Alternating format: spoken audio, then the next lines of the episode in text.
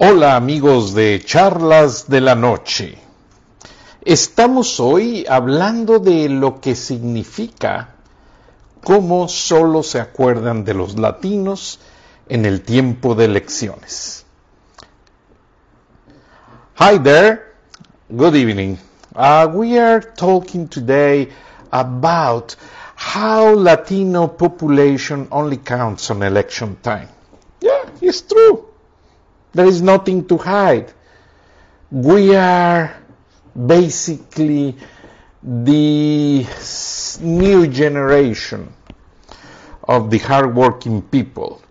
For don't mention the bad word with all my respect to the beloved African Americans. But politicians only care about Latinos at the time they need to increase their popularity. You can see all the political meetings, people showing Latinos for this candidate, Latinos for that, familias Latinas for this other candidate. But after that, there is not a real, a real status of recognition on the Latino population any field you see is a makeup. If you see education, what is happening with the dreamers? Dreamers, many of them raised in America because they apply for the no left child behind plan of the education uh, of President Bush becomes a law when he ordered there is not kids in America that can skip the basic education, elementary, middle, high school. And the majority of the dreamers completed all that education. And what happens? They can go to college. They can complete their dream of become citizens of this country. Oh, but now every candidate, every politician is using Latino word to convince others that they are fair, they are open mind, they accept the melting pot, and they accept the reality of America, a nation of immigrants. Where is that?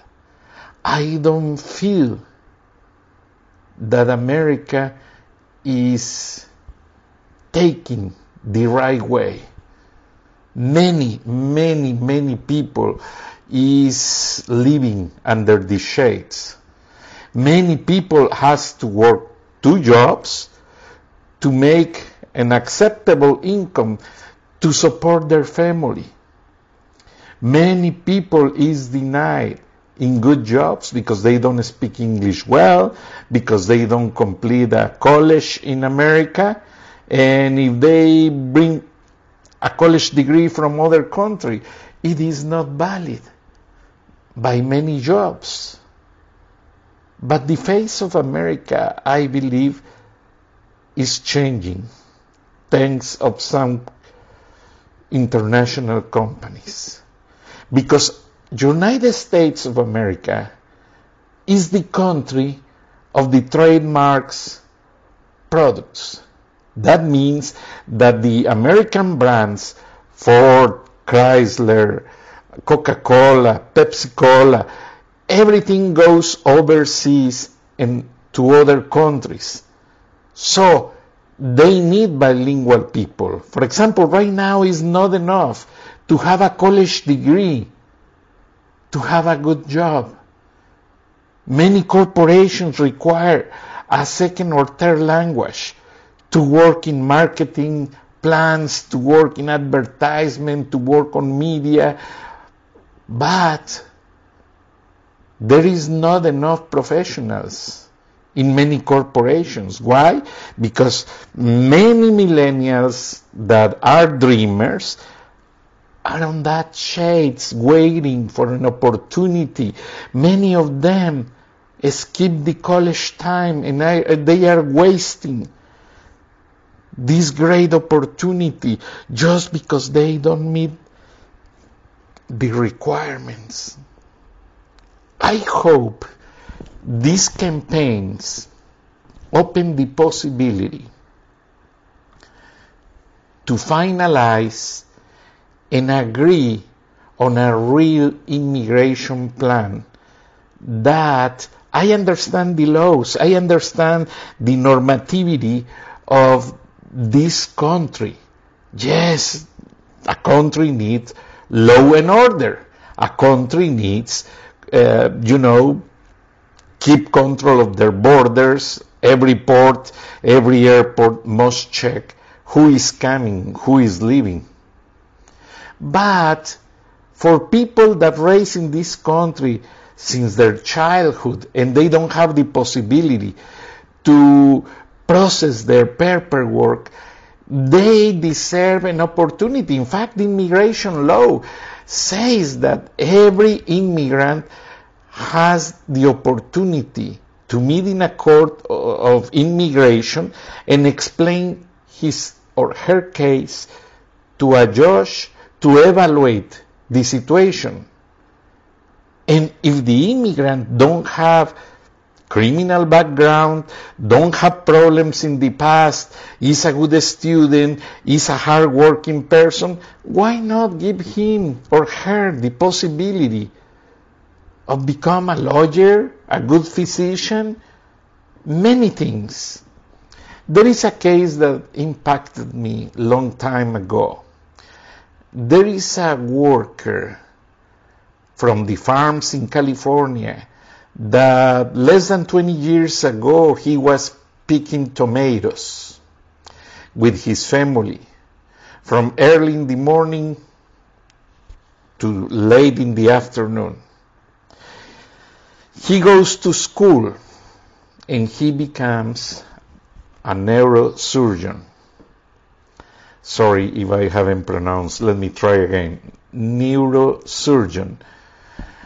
And he was a very good doctor.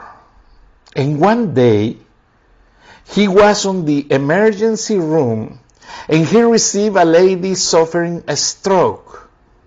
That lady must go to the operating room and have a special surgery to save her life. And this doctor takes care of her and save her life. This lady can read, can talk, move again and back to work thanks to that doctor. Well, that doctor is Mexican American and is a prestige surgeon that operate brains. To don't make the story large, I'm giving you only the highlights. This doctor becomes USA citizen. And the coincidence of the small world. When he goes to the ceremony of, on one of the immigration offices in, uh, in California, he recognized the lady who was delivering the certificates of naturalization. And the lady recognized him. And she says, I take care of the delivery of his document.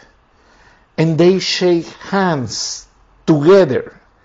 There are videos and there are stories in any media in America, in Spanish, in English, any language. Just Google the doctor that saves an immigration officer and later she complete his citizenship or whatever.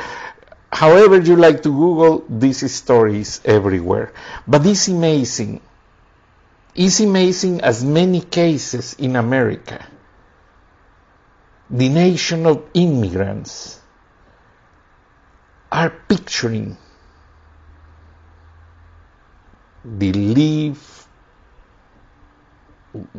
of this enhancement, you know, is is not the law. The law can be uh, very helpful because many people apply for many situations.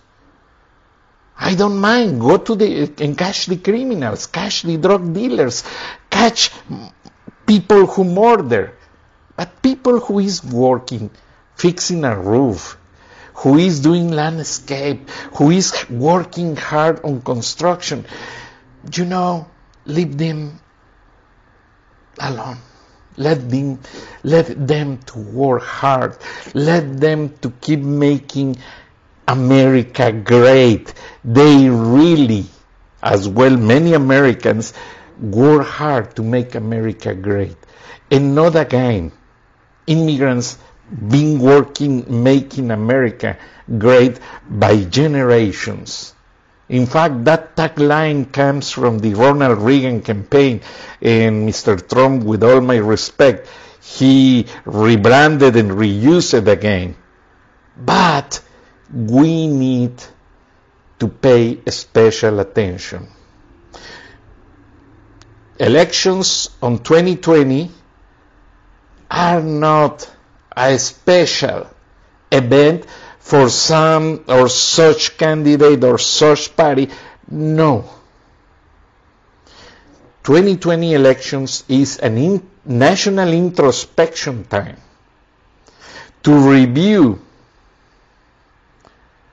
our strengths and weaknesses as a country and place together the opportunity to work on plans and projects that resolve situations that been polemic and been unsolved for years and years and politicians use weaponizing the situation to attack each other. It's time that both parties or the three parties, wherever they are, sit together, fix the situation, and do what they have to do.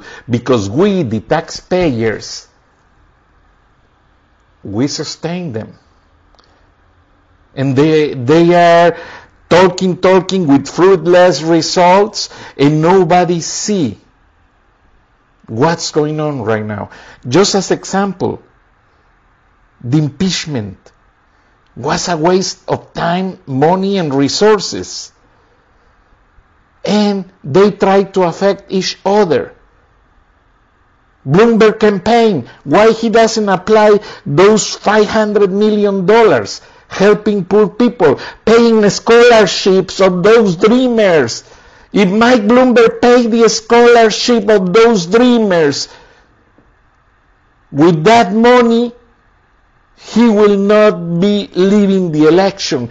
He still should be stay racing and he, I am sure he will become more popular as a candidate if he does that contribution, not to the kids, to the Americans because when you invest in education, you are building a mind of solidarity to help this country, to pay back a little bit of the many millions of dollars Mike Bloomberg make from America. And not, oh, not only Mike Bloomberg, all the candidates that are spending money like running water Come on. You can do something better than waste the money in some situations that are fruitless. Unfortunately, political campaigns are narcotizing everyone. And people is tired of it. Millennials, I know their mentality very well because I am a father of a millennial. And they don't like to listen them anymore. Any political party, millennials don't care. They like to see something new. They like to see something real with possibilities of change. No empty speeches with blah, blah, blah, blah, blah, blah, blah, blah, blah, and blah, blah, blah, blah, blah, blah, and they don't go beyond the problems. They are sinking on the problems generated by themselves. Chuck Schumer talks. Oh, and his counterpart on the Republican talks. And tell me, who say the truth? Who say a real solution? No, they mention attacks, reciprocal attacks, and they raise in a parallel way with endless possibilities for the people, for the Americans. They must stop, do a real introspection, and fix situations that are affecting currently to this great country. United States of America is the best country in the world. And the eyes of many leaders, Russians, Jews, the European community in general, Japan, Asia, everybody is putting their, their attention on this election. Why? Because this election is very important to determine the future of this world. And there is not future if they don't fix a democratic way to raise these elections. I appreciate your time. Thank you for paying attention. I talk to you tomorrow. Have a great night.